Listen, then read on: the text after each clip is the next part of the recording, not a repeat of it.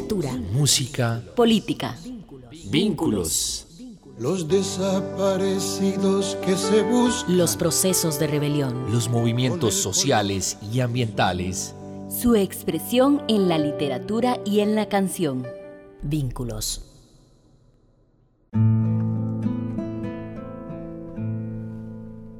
¿Dónde estás?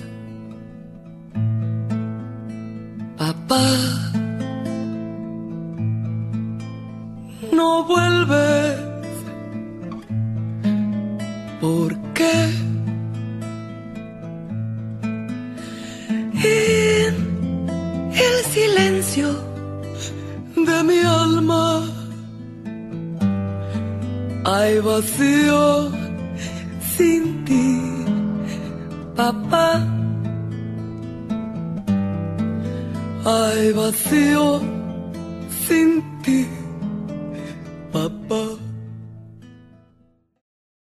Nuestro tema de hoy en el programa Vínculos es el muro fronterizo entre Estados Unidos y México.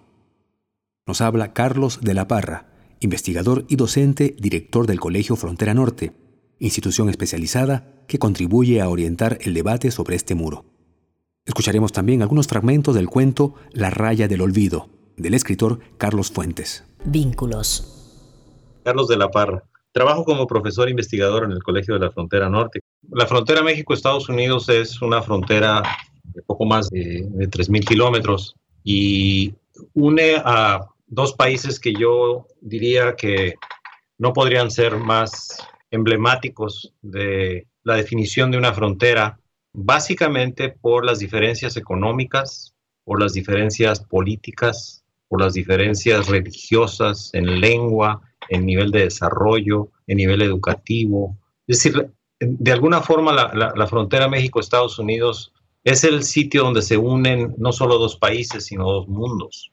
Conforme va avanzando económicamente Latinoamérica, México, Brasil, Costa Rica, Chile, países que van emergiendo como economías más, más, más avanzadas dentro del contexto latinoamericano, esto se empieza a, a convertir ya en una cuestión de índole, pues vamos a llamarle globalizada, porque eh, la frontera México-Estados Unidos en, hace muchísimo tiempo no tenía una, una demarcación muy clara.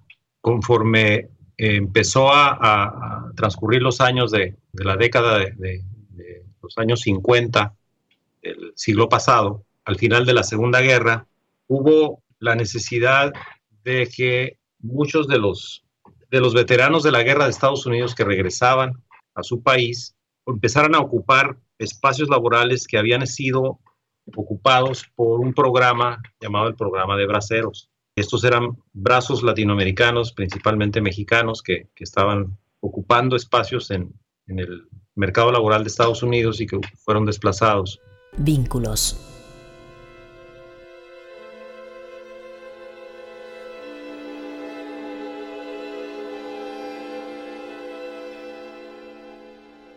No puedo reunirme con la tierra porque esa raya me lo impide.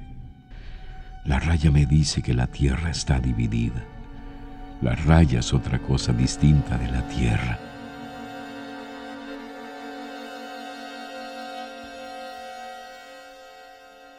La tierra dejó de serlo, se volvió mundo. El mundo es el que me quiso y me trajo desde la tierra donde dormía idéntico a ella y a mí mismo. Fui sacado de la tierra y puesto en el mundo. El mundo me convocó, el mundo me quiso, pero ahora me rechaza, me abandona, me olvida, me arroja de vuelta a la tierra, pero la tierra tampoco me quiere.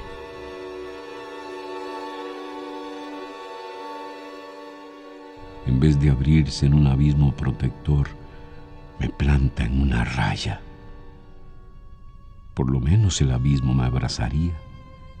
Entraría a la oscuridad verdadera, total, sin principio ni fin.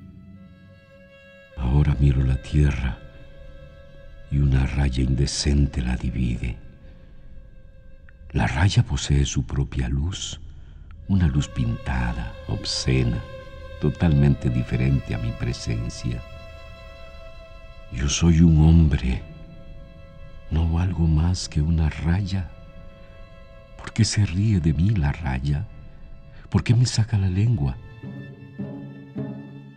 Creo que desperté de una pesadilla y volveré a caer en ella. Los objetos más bajos, las cosas más viles, van a vivir más que yo.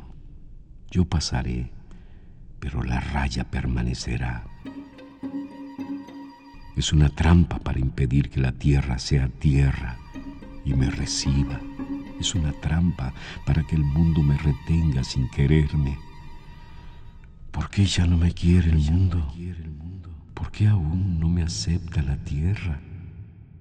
Nos habla Carlos de la Parra. Conforme va avanzando este desarrollo del que estábamos hablando hace unos minutos, lo que ocurre es que empieza el diálogo entre México y Estados Unidos para tratar de frenar una migración que es prácticamente irrefrenable, porque existe un mercado laboral en Estados Unidos, pero lo que hacen los, los dos gobiernos es generar un programa de industrialización en la frontera. Esto genera plantas maquiladoras en ciudades como Tijuana, Ciudad Juárez, Nogales, Nuevo Laredo, Matamoros, o sea, a lo largo de toda la frontera México-Estados Unidos.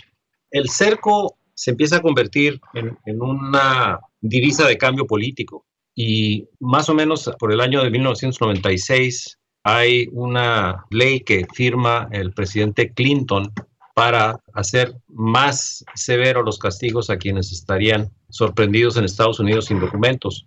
Y esto fue primero una especie de intento de los políticos por, insisto, capitalizar el temor a esta presión demográfica de parte de los países de Latinoamérica hacia Estados Unidos. Obviamente, el 11 de septiembre de 2001, cuando se dan los eventos terroristas en, en Estados Unidos, eh, en las Torres Gemelas en Nueva York, el Pentágono en Washington, y se desata toda una nueva realidad sobre cómo estaban los balances de poder en el mundo. La frontera México-Estados Unidos fue una, una víctima.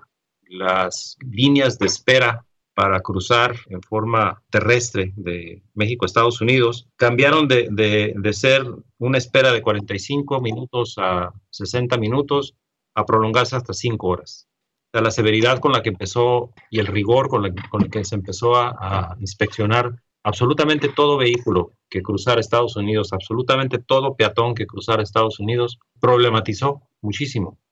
Y esto solo lo que hizo fue aumentar esta aprehensión de qué era lo que estaba al sur de la frontera. Y en el 2006, el presidente Bush firmó una ley llamada la ley del cerco seguro, que buscaba tener tres cercos a lo largo de la frontera México-Estados Unidos, los cuales quedaron hasta cierto punto inconclusos, eh, porque hay sitios en donde todavía se puede en forma peatonal cruzar, pero en el proceso de, esto se da un, un, gran despertar de organizaciones de la sociedad civil estadounidense, en los estados de Texas sobre todo, que se manifestaron en contra. Hay una manifestación muy, muy clara y muy recurrente de alcaldes fronterizos tejanos que se declaran en contra de la construcción del muro. La presidenta del campus de Brownsville de la Universidad de Texas le negó el acceso al Departamento de Seguridad Interna de Estados Unidos porque el cerco por donde estaba proyectado segmentaría una parte importante del campus de la Universidad de Texas ahí en esa ciudad. Es decir, hay un despertar de la sociedad que empieza entonces a enconarse entre los que están a favor de los derechos humanos, los que señalan que el muro es un elemento que problematiza un fenómeno natural global de un mercado laboral internacional y que victima a migrantes que tienen necesidad de, de irse por sitios ahora más inhóspitos, ya sea en el desierto sonorense o en el desierto californiano o en las montañas y que el padecimiento humano será muy severo. Hay una contabilidad superior a los 4.000 fallecimientos en un periodo que no recuerdo exactamente cómo lo midieron, pero este, en cuestión de años hay enorme cantidad de fallecimientos de gente que se quedó en, en el camino. Una voz llega de un lado de la raya y me dice, estás pasando. La otra llega del otro lado y me dice, ya te moriste. La primera voz, la del lado que no es el mío, que está detrás de mí, habla en inglés. He pass away. La otra, enfrente de mí, la del lado mío, habla en español. Ya se murió, se petateó, estiró la pata, levantó los tenis, se fue a empujar margaritas. Ya se murió. ¿Quién? Eso no me lo dice nadie. Nadie me devuelve mi nombre.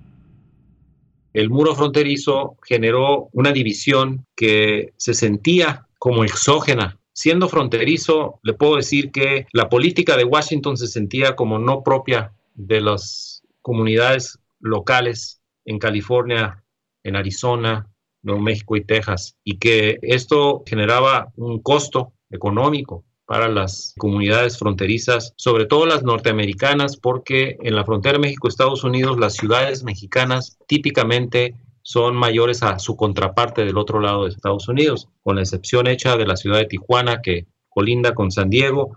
Casi todas las ciudades, si no es que todas las ciudades en la frontera México-Estados Unidos son mayores del lado mexicano y obviamente que el mercado de las comunidades norteamericanas es muy bien concurrido por compradores mexicanos. El segundo problema, sumamente grave, es el impacto ambiental. Arriba y atrás de mí está el norte. Pero en vez de anunciar el principio como yo lo acabo de desear, la voz de la estrella me dice, vas a pasar. You are going to pass away. Pasaré. Seré polvo y regresaré al polvo. Soy el Señor del polvo, el Señor polvoroso soy barro y regresaré al barro. Seré el Señor del barro, el Señor. Esta vez no grité. Aprieto entre mis manos las ruedas de la silla. Las araño con furia y desconcierto. Estoy a punto de saber. No quiero saber. Una intuición horrible me dice que sí sé voy a sufrir. Dejo de mirar a la estrella del norte.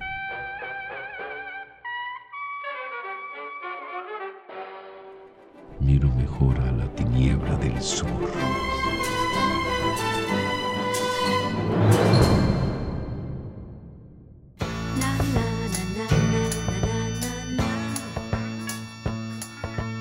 Para donde mires, papá, de este lado de la frontera o del otro, hay injusticia y tú no la vas a arreglar. Ay, tampoco nos vas a obligar a seguir tu camino. Viejo terco, viejo pendejo. Con razón dicen aquí en la escuela gringa que nace un pendejo por minuto. No te pusimos una pistola en la cabeza para que nos tuvieras y nos educaras. No te debemos nada, eres un lastre. Si por lo menos fueras políticamente correcto, nos avergüenzas un comunista, un mexicano, un agitador. No nos diste nada.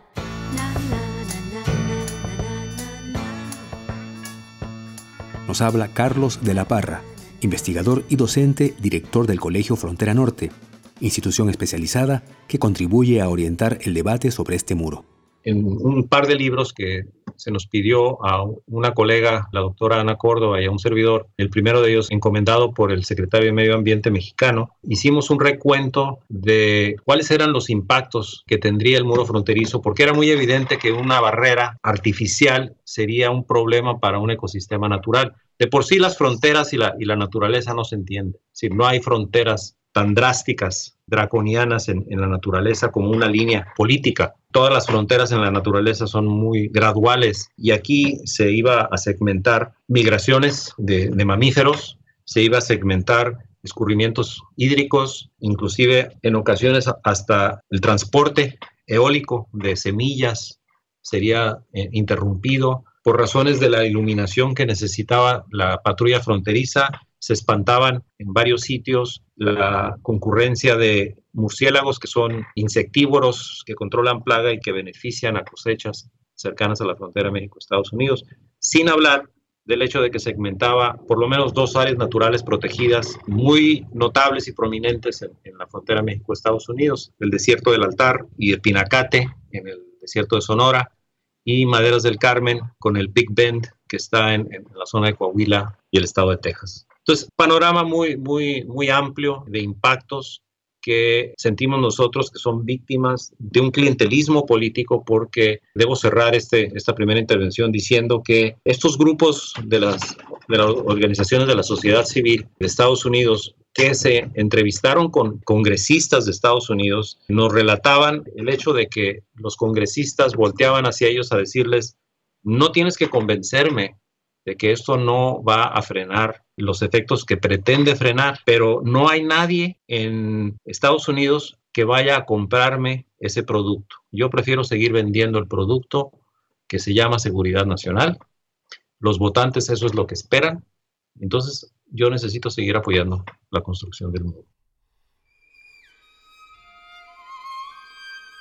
Qué distinto de mi propio tiempo de aprender a leer y escribir tomar medicinas, recibir la tierra, dejar el huizache por el pavimento, mirarse en los aparadores, comprar periódicos, saber quién era el presidente, meterse en la cabeza los artículos de la Constitución. Y qué diferente del tiempo de mis hijos. Refrigeradores y televisiones, el día sin naturaleza, la noche iluminada, la comida preparada sin manos la envidia del bien ajeno, las ganas de creer en algo y no encontrar nada, las ganas de saberlo todo para acabar sabiéndolo todo de nada, convencidos de saberlo todo, alarmados por lo que puede saber un pie desnudo, ignorante. Con razón son tan distintos. Vínculos.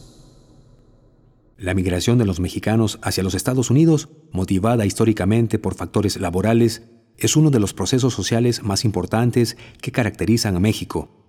En el libro El muro fronterizo, Carlos de la Parra y Ana Córdoba señalan que el nuevo muro, más allá de sus implicaciones de política internacional, ha tenido elevados costos humanos e impactos negativos sobre especies y ecosistemas que no saben de fronteras. Colegio de la Frontera Norte, que es una institución regional fronteriza creada en 1982 y que tiene oficinas en Tijuana, Mexicali, Nogales, Ciudad Juárez, Matamoros, Piedras Negras, Monterrey, pero son siete, ocho sedes que existen a lo largo de la frontera México-Estados Unidos y el, y el propósito del, del, colegio es ser un, un testigo científico de qué es lo que está ocurriendo como fenómeno en la frontera México-Estados Unidos. Hay un segundo libro editado en 2012, también por el Colegio de la Frontera Norte, y el título de ese libro es El muro fronterizo entre México y Estados Unidos, como subtítulo Espacios, instrumentos y actores para un diálogo constructivo. También coordinado por la doctora Ana Córdoba y por Carlos de la Parra, coordinadores del libro, con la colaboración de Eduardo Peters. Y este segundo libro pretendió dar una serie de recetas sobre cómo avanzar en, el, un diálogo constructivo. Porque este libro lo que hace es que reconoce que a pesar de la cordialidad que se pueda decir y el, gran avance que ha tenido la relación México-Estados Unidos, si existe un solo tema en donde jamás se podrán poner de acuerdo los dos países, es en el tema del muro fronterizo. ¿verdad? Porque para, como comentaba, para los políticos norteamericanos, el muro fronterizo es una necesidad política.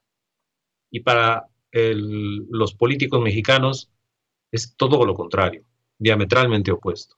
O sea, aunque exista en algunas conversaciones privadas el reconocimiento de que el vecino puede construir en su territorio lo que le dé su gana, no podemos como, mexicanos, como políticos, aceptar que esto no constituye una afrenta para, para la relación México-Estados Unidos.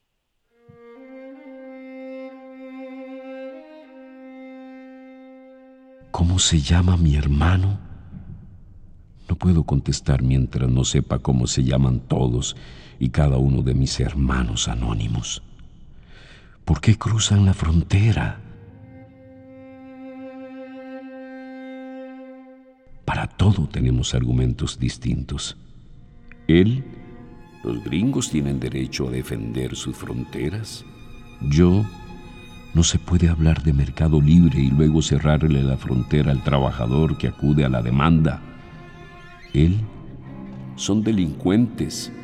Yo, son trabajadores. Él, vienen a una tierra extraña. Deben respetarla. Yo, regresan a su propia tierra. Nosotros estuvimos antes aquí. No son criminales, son trabajadores.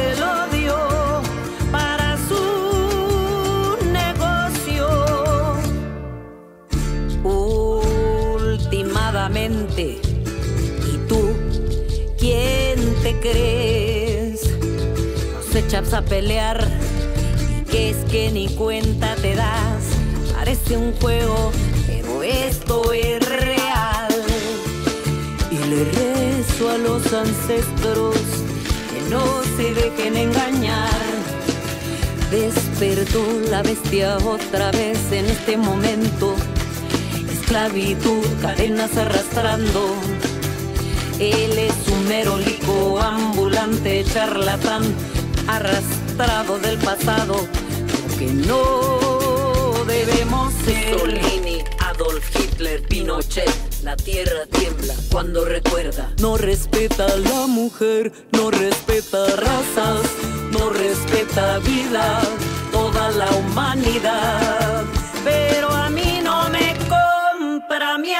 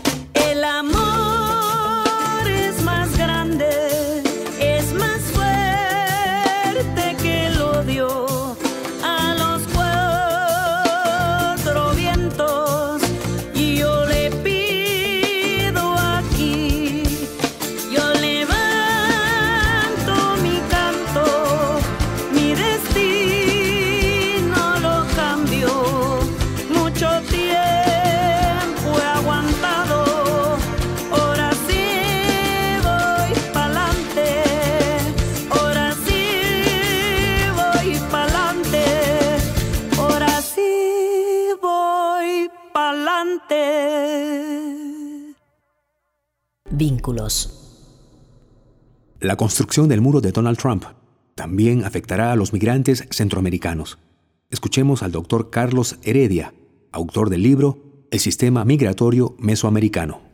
El libro titulado El sistema migratorio mesoamericano, publicado por el Colegio de la Frontera Norte y por el Centro de Investigación y Docencia Económicas del CIDE, ambos centros públicos de investigación mexicanos, manda dos mensajes. Primero, hay un sistema migratorio establecido fundamentalmente entre los tres países del Triángulo del Norte Centroamericano, Guatemala, Honduras y El Salvador, y México. Los cuatro países tienen dos cosas en común, por lo menos que envían trabajadores migratorios a Estados Unidos y que tienen tratados de libre comercio con el país del norte.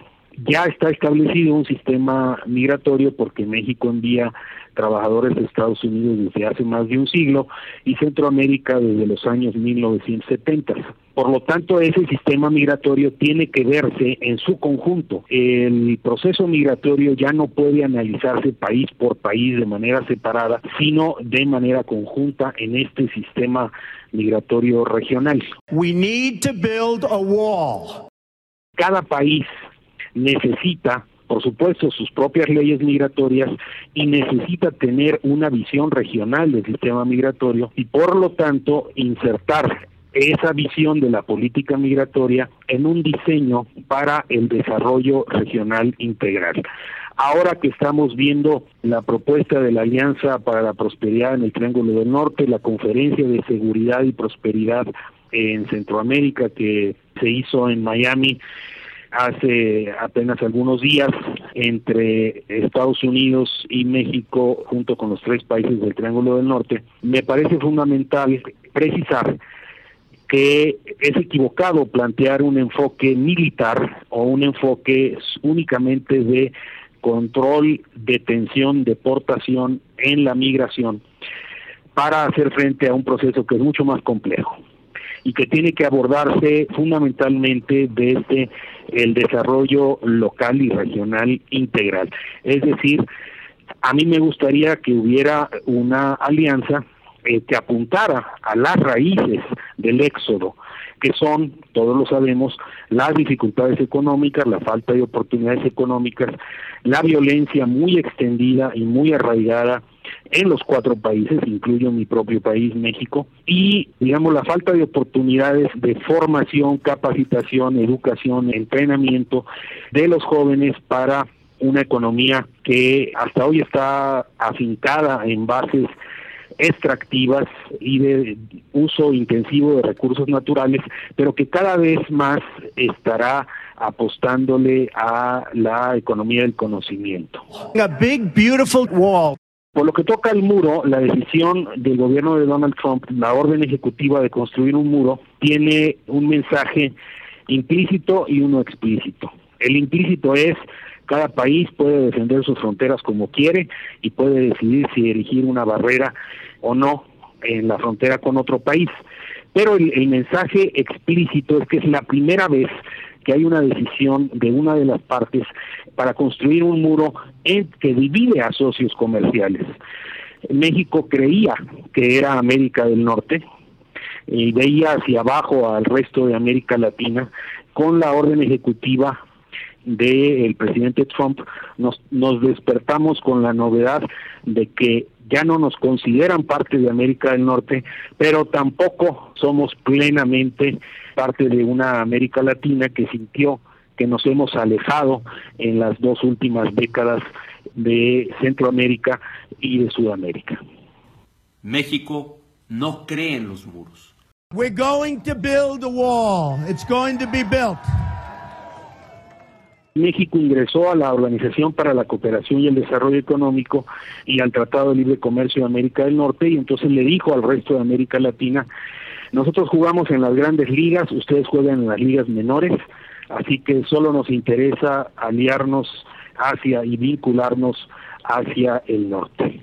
Esa fue una decisión, por supuesto, muy equivocada y ahora pues estamos pagando el precio de una gran incertidumbre respecto a lo que va a pasar con el Tratado de Libre Comercio de América del Norte, pero también una impreparación para el escenario que presenta Trump. Vínculos. Para Carlos de la Parra, la construcción de un muro entre México y Estados Unidos generaría más problemas que beneficios. El diseño del muro fronterizo debe replantearse de su propuesta inicial y hacerlo más amigable con la dinámica física, natural y social de su región binacional. Vínculos. Vínculos. Vínculos. Literatura. Música. Política. Vínculos. Invitados expertos mexicanos. Doctor Carlos de la Parra. Doctor Carlos Heredia. Cuento La raya del olvido de Carlos Fuentes. Actor Gerardo Arce. Actriz Karina Mora. Locución Víctor Salazar. Música Lila Downs. Producción María Steiner. Edición y montaje Paolo Marín. Agradecimiento a Olga Marta Mesén. Esto es una producción de radioemisoras de la Universidad de Costa Rica. Te recuerdo, Amanda. Literatura, música, política. Corriendo a la fábrica donde trabajaba Manuel. Vínculos.